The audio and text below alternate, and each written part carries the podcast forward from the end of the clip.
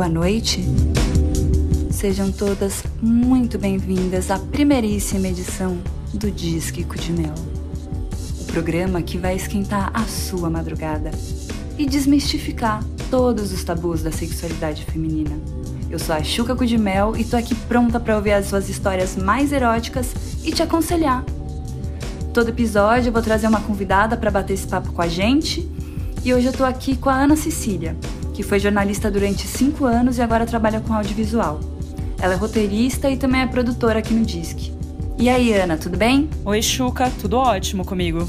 Então, como você disse, eu tô agora trabalhando de roteirista, mas eu vou ser assistente de roteiro, o que significa que eu não sou especialista por enquanto em absolutamente nada.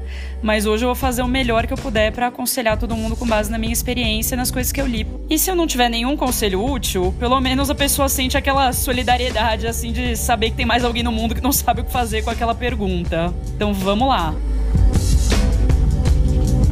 O nosso telefone já está à sua disposição, então liga aqui pra gente. Conta aquele segredinho que não tá te deixando gozar em paz. Alô? Oi meninas, tudo bem? Vocês conhecem o famoso squirting? Como que a gente abrasileira isso? Aquele jato de água que a gente solta quando a gente está sentindo muito prazer? Então, e eu fiquei sabendo que isso acontece muito em filme pornô e que os caras adoram no filme pornô. Só que assim, será que na vida real as pessoas estão preparadas? As pessoas do sexo masculino? Porque isso acontece muito comigo.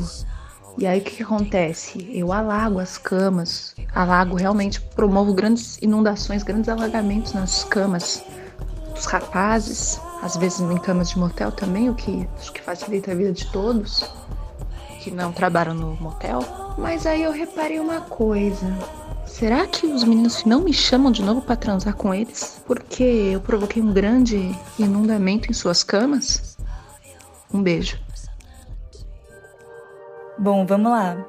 Se você é hétero, assim como eu, e não vê pornô, talvez você sequer saiba do que se trata. Mas squirt significa esguicho e é quando rola literalmente uma esguichada de líquido pela vagina que não tem cor nem cheiro. Eu já ouvi muita coisa a respeito que toda mulher pode ter, que nem toda mulher pode ter, que não tem a ver com tesão, tem mais a ver com jeito, é, porque ele está diretamente associado ao ponto G. E esse desencontro de informação rola muito por um desconhecimento né, do corpo da mulher, inclusive na literatura médica que acaba falando muito pouco sobre nossos órgãos sexuais. Mas vamos focar na pergunta. Qual que é a pergunta mesmo? A pergunta era sobre como os homens lidam com o squirt. E bom, aí eu acho que tem algumas questões, né? É, bom, primeira coisa é que eu mesma nunca vi um squirt assim ali na natureza selvagem. Eu mesma nunca tive, mas eu li alguns artigos antes de vir aqui gravar o podcast. E eu acho que assim, uma das questões mais importantes é que a gente, como cultura, a gente normaliza a ejaculação do pênis, mas parou aí, né? A gente fala de porra o tempo inteiro, né? Porra é até palavrão. Agora, ejaculação de vulva, vou dizer feminina, mas de vulva, a gente fala muito pouco. É, tanto é que eu mesma, acho que eu tinha uns 25 anos, quando uma amiga veio me falar de squirt pela primeira vez. Mas assim, sempre teve literatura sobre o assunto. Nos artigos que eu li, o próprio Kama Sutra fala em sêmen feminino. Em pornografia também é um tópico que é comum. Um outro artigo falava, por exemplo, que no Pornhub, squirting é uma das 20 principais categorias de busca apesar de quem mais busca são mulheres. Isso de ser popular em busca de pornografia e tudo mais não significa que o squirting seja algo que no mainstream é considerado aceito. Em 2014, por exemplo, nos artigos que eu li, fala que tentaram no Reino Unido banir a ejaculação feminina da pornografia. E essa, essa proibição ela foi recebida com protesto, que, de novo, entra nessa questão de que você implicitamente está normalizando a ejaculação do pênis e colocando um tabu na ejaculação de vulva. É, isso aí. Acho que a Ana trouxe bastante coisa pra gente refletir. Eu vou falar o que eu faria nessa situação. Bom, eu não estou transando muito, nem fazendo sexo casual por conta de um fenômeno chamado pandemia global. Mas os últimos caras que eu transei seriam pessoas com que com certeza eu teria um papo sobre isso antes. Eu nunca tive um squirt, mas eu costumo falar com os caras antes de transar sobre coisas que possam me deixar insegura, nem que seja meio brincando. Eu já falei mais de uma vez, ó, oh, tô me sentindo meio desconfortável porque eu tô muito peluda. E com certeza nesse momento tem algum demônio que vai me ouvir e falar: "Ai, mas pleno 2021 e você ainda tem vergonha de pelo?" E é justamente esse tipo de comentário que eu não acho que você precisa ouvir. Porque é normal não se sentir 100% confortável com o nosso corpo o tempo todo. E para piorar, não é raro que homens teoricamente héteros sintam nojo dos fluidos do corpo feminino. Se for esse o caso, sorte sua que você descobriu isso no primeiro encontro, né? Porque o cara aqui no banco seu prazer não vai conseguir bancar porra nenhuma. E eu sei que diferente de mim, tem muita mina que sabe que isso é natural e não vê sentido nenhum em se justificar ou mesmo falar sobre isso com o cara. Essa é uma questão muito pessoal e tem muito a ver com processos internos. E o mais importante é que você esteja confortável com seu corpo. E sinceramente, parece que você está muito satisfeita com o fato de ter squirt. Com razão, porque squirt parece ser muito legal. Existem várias razões para as quais uma pessoa não queira ter um segundo date com a gente. E infelizmente não tem como controlar isso. Eu sinceramente acho que esse não é o motivo. Mas pode ser. E se for, você não tem como fazer nada a respeito. Mas fica tranquila que eu tenho certeza que um dia você vai encontrar um cara que não tem medo de squirt. Espere. Hum. É isso. Acho que vou preferir um suco de buceta. Pois não. E vamos para a nossa próxima ligação. Já tem alguém na linha?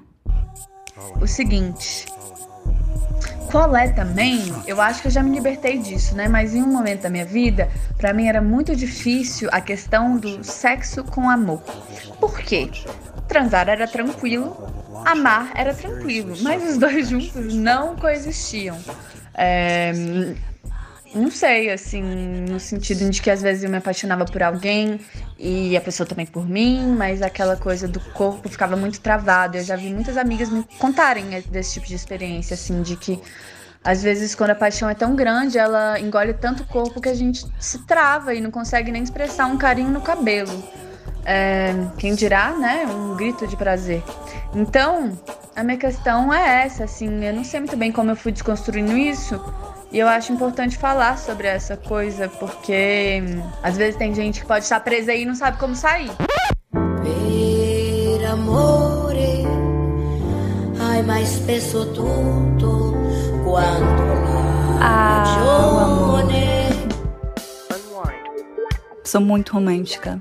Olha, eu vou me abrir aqui um pouco porque eu já passei muito por isso. É, tem um caso específico de um cara que eu fui apaixonada durante muitos anos e um dia a gente finalmente ficou. E depois que a gente ficou, eu não conseguia mais olhar na cara dele. Eu ficava muito insegura, minha barriga congelava e eu não conseguia nem falar quando a gente estava junto.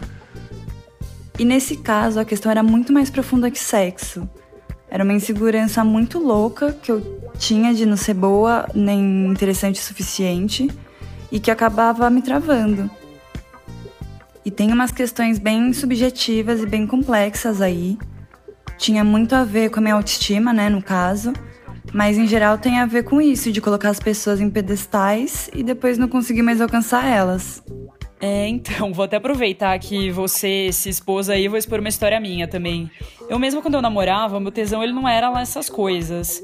Só que assim, né, eu ficava meio meio assim de falar com a minha namorada, porque para ela tava tudo bem, ela curtia transar e eu não queria abrir isso para ela, ainda mais que eu ficava meio nervosa de que putz, na hora que a gente tá lá transando e tudo mais, se eu falasse para ela que eu não tava curtindo, ela ia querer fazer dar certo. E aí, se não der certo, eu ia ficar mais ansiosa e aí ia ficar toda aquela coisa. E aí eu preferi não passar por isso. É, esse é o problema do oral esforçado, né? É bem isso mesmo. Mas aí o que acontece? Eu acabei não abrindo isso pra ela, só falei pra ela isso no fim do relacionamento, porque a gente terminou meio brigada. Enfim, né? Não é uma história que eu me orgulho muito. Então, sei lá, é engraçado isso que a gente às vezes parte do princípio de que quando você tá num relacionamento é tudo certo, é tudo lindo, você ama a pessoa, por que, teria problema em transar, né? Mas a gente vê que na vida real não é, não é bem assim. Não, não é nem um pouco assim. Eu acho que quando você tá muito afim de alguém, você acaba ficando com medo de colocar esse tipo de questão em pauta e acabar chateando ou afastando a pessoa. Sendo que não tem nada a ver, né? A gente só constrói um relacionamento conversando e colocando as coisas às claras. Porque a tendência é sempre piorar, né? Nada se resolve sozinho. Relacionamento é construção. Nossa, total, relacionamento é troca. Queria que alguém tivesse me aconselhado isso na época que eu tava namorando. Mas é, Acho que o importante é se conhecer a pessoa e saber comunicar. Ai, eu vou falar que foi uma delícia, que seu pau é incrível. Você vai ficar aí se sentindo fodão, mesmo sabendo que esse seu pau meia bomba não tá dando nem pro gasto. Olivia. Aí eu vou falar. Ai, Bom, então vamos para a nossa última ligação.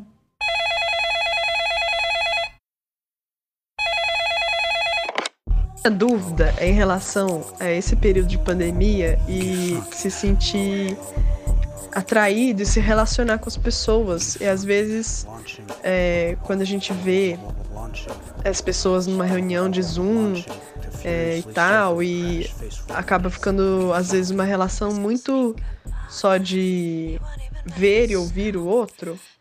E às vezes você se sente meio apaixonado ou com um crush em alguém e eu fico em dúvida se realmente dá para gostar das pessoas assim ou se fica algo num campo muito de idealização daquilo e é, espectador. Você não cria, às vezes não tá realmente criando uma relação ali, mas você gosta do que você tá vendo. Então, é, se outras pessoas têm sentido isso, se vocês acham que isso é normal ou que realmente dá para criar relações é, sei lá, que dá para se apaixonar pelas pessoas só vendo elas assim, de uma maneira distanciada. Então você não pode desejar aquilo que você não pode ter. Para de ser doida. Caracas, meu. Olha, tem um antropólogo que eu recomendo muito chamado Michel Alcoforado. E no começo da pandemia ele fez um vídeo falando sobre o fato da gente estar se relacionando só virtualmente e o quanto isso potencializa nosso desejo, é, a nossa vontade e o nosso tesão. Porque a gente transa com a mente, né? Principalmente as mulheres. E essa condição virtual acabou que desmaterializou totalmente o sexo.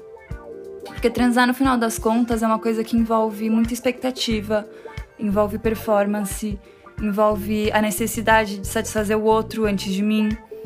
E agora, como se a gente tivesse superado tudo isso, né? Que por um lado é muito bom, porque é como se a gente ficasse só com a parte gostosa, a imagem que a gente tem do outro, uh, o nude tirado do melhor ângulo, as palavras que são sempre muito planejadas. Eu não acho que tenha absolutamente nenhum problema com isso, mesmo porque, é, por uma razão de saúde pública, é o que a gente tem agora. Mas, se a gente está falando de afeto, eu acho bem mais complicado. Porque, para mim, afeto só existe com intimidade e intimidade só se constrói no cotidiano. A minha questão, querido ouvinte, é o que você está buscando. Porque é, é muito possível, né? E a nossa tendência, inclusive, ter esses crushes virtuais. Mas é importante a gente entender o lugar deles, né? E os limites dessas relações enquanto relações virtuais, que podem se tornar relações na vida real. E inclusive isso é muito importante, porque é no real que você acaba percebendo muita coisa. Mas aí que tá. Se você não quiser isso, não tem por que você se preocupar com isso agora. Olha, eu concordo com tudo que você disse. Pelo menos na minha experiência, afeto só existe mesmo com intimidade. Quando você convive com outra pessoa, conhece ela melhor, aprende quais são as manias dela, descobre que ela gosta de deixar a louça suja na pia, esse tipo de coisa. Quando você conhece bem a pessoa e tem, intimidade, aí realmente é afeto. Agora, eu acho também que dá para você gostar de uma pessoa que você nunca conheceu, mas na minha experiência, no sentido mais de projeção mesmo. Sabe, quando você conhece aquela pessoa no aplicativo que você tem aquele crush, você fica meio apaixonadinha, sem nunca ter conversado com a pessoa de verdade? Na quarentena, eu acho que até é bem compreensível isso acontecer, porque assim, a gente tá isolado, eu pelo menos me sinto muito mais carente Então acho que é normal, assim, às vezes você conhece alguém legal, assim, que você só fala no Zoom e cria meio que um crush de quarentena, sabe?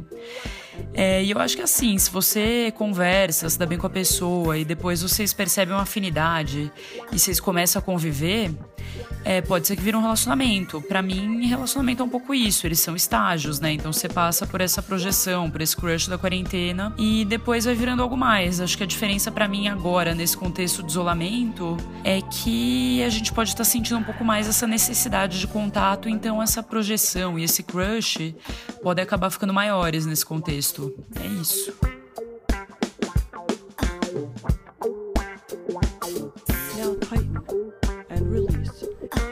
Infelizmente, nosso programa tá chegando ao fim. É uma pena porque eu tava gostando tanto. Queria agradecer a nossas queridíssimas ouvintes por terem nos acompanhado durante essa madrugada. Foi uma delícia de programa. Foi bom para você também, Ana? O programa para mim foi ótimo. Espero que tenha sido para todo mundo também. Lembrando que o Disque de Mel é que nem suruba. Quanto mais gente participa, mais gostoso fica. Então não deixe de mandar a sua dúvida pro arroba Disquico de Mel no Instagram, Twitter e Telegram. Esse programa foi feito em parceria com arroba Odeboche.